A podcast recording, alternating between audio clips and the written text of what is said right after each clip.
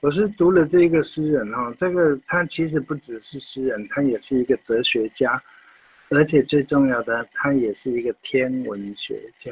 就会会想说，老师，一个天文学家跟我们写诗的有什么相干呢？你如果说是哲学家，因为诗它本身就是一个形而上的学问，跟哲学也是形而上的学问，所以两个呢是还还还好像你至少有的血缘关系。可是天文学家呢，其实天文学家在古代也都是很厉害的文学家哈。那而且他是。伊朗人现在伊朗在在新闻上很很红了哈，那他的四行诗的表现有非常高超的地方。好，那黄悔呢？其实我们又要提到宗教性的东西，有一个修行的方法叫做白骨观，就是说，呃，那个往生者。他的血肉没了之后，剩下白骨，啊，那你看到这个白骨，你要冥想的这个白骨去修行。为什么说呢？因为呃，我们都会呃迷迷恋美好的事物啊，人事物啊。我我是外貌系的，我就是喜欢看美美的人，啊，帅帅的男生。像云墨这样，哦，啊，还是说像诗彤这样，好，啊，美美的，还有佳琪啊，素梅啊，那启贤不用讲了，启贤本来就很帅的，好，但是事情呢，我也希望所有都没有什么干戈，每件事情都圆圆满满、妥妥当当，东西也是一样，啊，晶莹剔透啊，都很漂亮，可是呢？这个就是我，你喜欢的东西太多了，而且你很执着在这些美的东西上面，你到往生的时候走不开。所以我们那个师傅呢，就讲说，那你就修白骨观吧。我想说，什么叫白骨观？你总不能叫到坟墓上去，即便是到坟坟坟地里头，我也看不到白骨？他说哈，古代就是因为呃各种因素嘛哈，有的是。呃，贫穷，啊，啊，所以没饭吃，就铺尸路边呢，啊，啊，所以说，你你在行进的时候，或者你在翻山越岭的时候，很容易看到腐烂的尸体，就是看到白骨。那不管再漂亮的人，再英俊的人，再美好的事物，他都有一天是要回到最原本的。好。那这一个还悔呢，就是说，好，我把我这些爱恋呢，什么，为了要让呃净化自身也好了，还是要脱出这种我执也好了，所以我一项一项的还给你。呃，我们来看第一段好了哈，花花叶叶说的什么友情，悦人悦己的还回你一部。白骨精，正像誓言似的，一般凋落，还回地龛里千年的颜色。第一段就是说，啊，我们都说花有情嘛，叶也有情嘛，哈。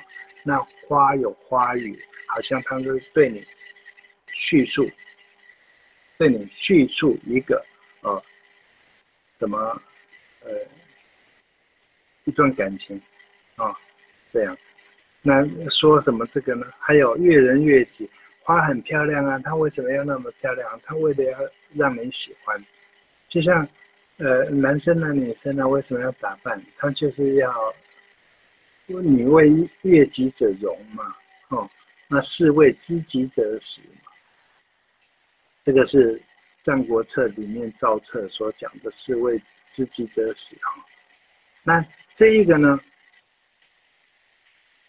有什么用？他来取悦你，还是你去取悦他？他最后就是要还回到最原初的，嗯，那个程度，哈，就就是白骨精了。我们刚刚讲，它这个是呃佛教修行的法门之一了哈，就是所谓的木缘九相，这个它要对峙的就是世间法的这个贪爱跟执着哈。好，那人死如灯灭，你死了之后你就不会那么执着的，甚至你会害怕，怎么那么帅的人，那么美的美人，到死了怎么都一模一样？男男女女都一样，就是一堆白骨，现在连白骨都没得看，火葬嘛，好，那好，那所以说，你你不要太执着了，那人生短短百年，你如果太执着，只是在折磨自己。第二段呢，他说，云雾燃气不也如是？原理都是水变着样儿来迷蒙人眼。就说累吧，还给你的同盟。好，这这这是第二段。第二段就是说，我们看那个天上的云啊，蓝天白云的云，哇，那么白，好漂亮。那个蓝气啊，山间飘动的这个蓝气啊，雾气啊，也是很漂亮。哦，那么迷蒙，那么的像仙仙女的衣裳一样。啊，那它的原理是什么？还不都是一个水吗？它只是只不过是换着换着模样来来迷蒙你的眼睛而已。那我们就讲说，情泪也好，悲苦的泪泪也好，还是欢欣的泪也好，都还给你，还到哪里去？传到我们的同盟里面去吸收回来，这样啊。那接下来呢？这一段他说。剪烫整染三千青丝，依旧烦恼。还你雪地几根枯林，白白的过了一生。好，第一段呢，剪烫整染三千青丝，我们把头发整理的再光鲜亮丽哈，烦恼还是在啊。啊，人家说这个三千烦恼丝嘛，哦，那所以说你整理的太再好，它就是代表着烦恼还在啊。所以出家人为什么要落法的意思嘛？还你雪地几根几根枯林，白白的。我在北海道哈，我是下雪天去北海道的，那我乱走走到一片枯林里面，那个林子。那个树林子呢，它那个树皮都已经剥落了，露出里面的骨干的部分，那也是雪白的，那又配着地上的雪，哦，那那个景象我有拍下来，非常的嗯，有别于我们这种热带国家所熟知的一个景象，哦，那这这几根呢，都像是那个骨头了，好，你看到冬天的时候，它就。把一切美丽都剥除了，把原来这些树的叶子啊、枝叶啊什么的，啊，美丽树皮上面的花纹啊，全部都剥除了，白白的。我我虽然这一句“白白的”这三个字呢，是形容这个树林的树干白白的，可是连接扣到下一句呢，就是白白的过了一生。啊，对，好。那我们总不能一直拘泥在这一个这样的一个迷失，在这边绕圈圈打圈圈吧。好，我们就再迈出一步，不要再走，还你，还回你千山万水的管流。时间是夸好的不用回，你只要啊了解了前面我们讲的所有的哈，好像蛮消极的，就是说，嗯，我们不管怎么努力。到到头来就是一场空，可是你不要在这里打转嘛，不要在这死胡同里头绕，啊，你就是再迈出一步，可是他打了逗点之后又告诉你不要再走，各位想，这前后句不是不是不是矛盾吗？那这个作者怎么会这样写呢？各位可以思考一下，我这里也可以。提供一下讯息哈，就是说我们要再往前走，人生就是不断的前进，对不对？好，那可是不要再走，啊，你又叫我不要再走，我是交代你，不要再进入死胡同，在那边绕圈子，不要再走到那个地方去啊。那你千山万水，你都不用来留我，哦，千山万水我独行，你都不用来挽留我。我已经彻底的、清楚的明白了，时间是夸好的功夫。这一首《还回》呢，就是这一位呃波斯的诗人哈，嗯，伊朗人的这个波斯的诗人，他写下了这一片生命之酒，一滴滴不断流逝，生命之叶一片片不断落下。那因为读到这一句很有感触，所以我就写出了这样的一首诗啊。那当然也因为平常我不敢说是修行，可是我在阅读经书的时候，多多少少有一点领会啊。那所以就就写出这样。那这个字面各位可以发现哈，我在我的著作里面的一篇序里头，我记得是在序里头，我想说。我要用最简白的字，简单，好，简简简单清楚的文字，来表达深奥的意义。所以各位可以在这一首诗里面看到，没有一个生冷的字，没有一个生僻的字，它同样可以去探讨生命，探讨你自己的感悟。刚刚如墨呃说了一句呃很少听到作者本身自己在解析自己的诗哈，逐字逐句的这样在解析。那我每一场演讲，不管是实体的还是线上的，我有一个自我要求，就是以你现在的以我现在的程度对于文学的认知，以我现在的程度。呃，知无不言，言无不尽。好，为什么说呢？你们会说老师又在唬烂为什么说唬烂？因为啊，老师你如果倾囊相授的话，那被学生赢过去了，还是被其他的作者赢过去了，你怎么办？那各位都没有想象，我又不是原地踏步，对不对？我一看，哎呀，你们。你们呃后后后面的人赶上来了，那我要加紧往前跑啊！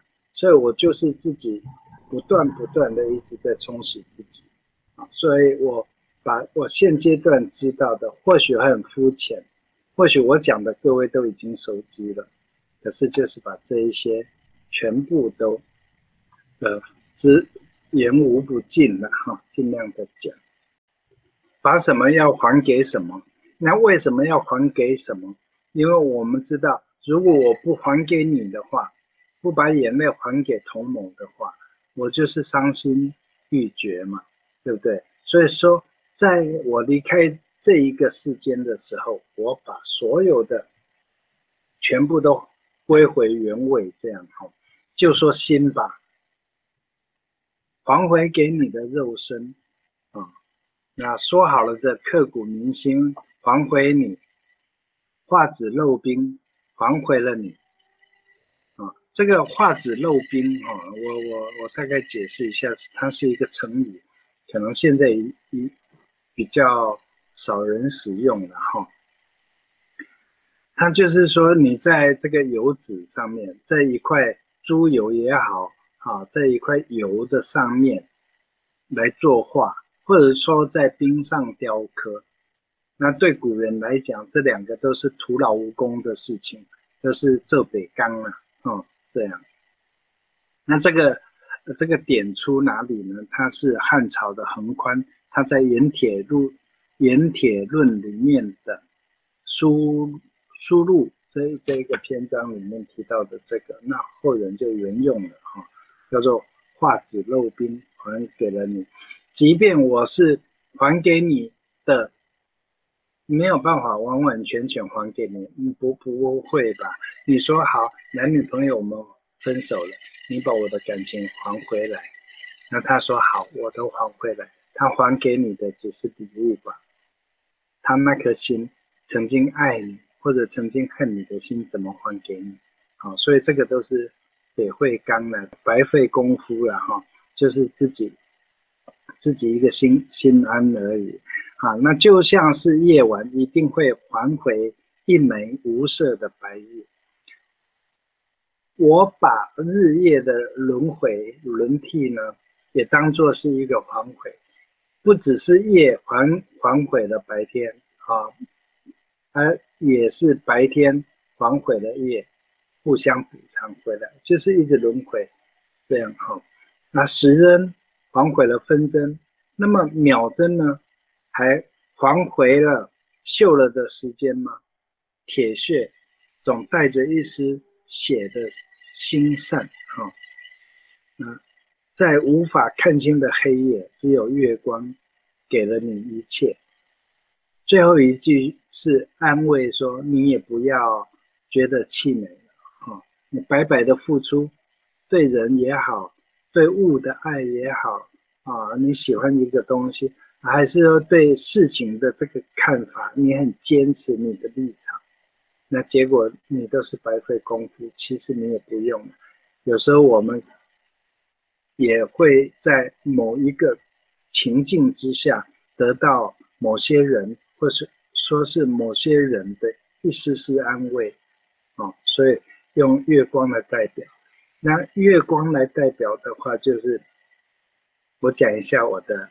笔名好，大家，因为每次都会人家，呃，李老师，你姓李，这个姓好特殊，其实不是姓李啊，我是姓黎弼，好，复姓黎弼，单字一个华，黎弼华，那黎弼呢是靠近最靠近月亮的一颗星星啊，那它当然呢，它永远不会离开月亮。哦，你看那个那个多坚贞，即使是我把它拿来说，我绝对不会离开。我对我的初心，我对我写作的初心，绝对不会变心。我绝对不会离开这个领域，不管嗯有没有成名啊，有没有得利呀，还是哦有没有得奖啊，怎么样怎么样啊，还外人对我的看法怎么样啊，这个我都不在意啊。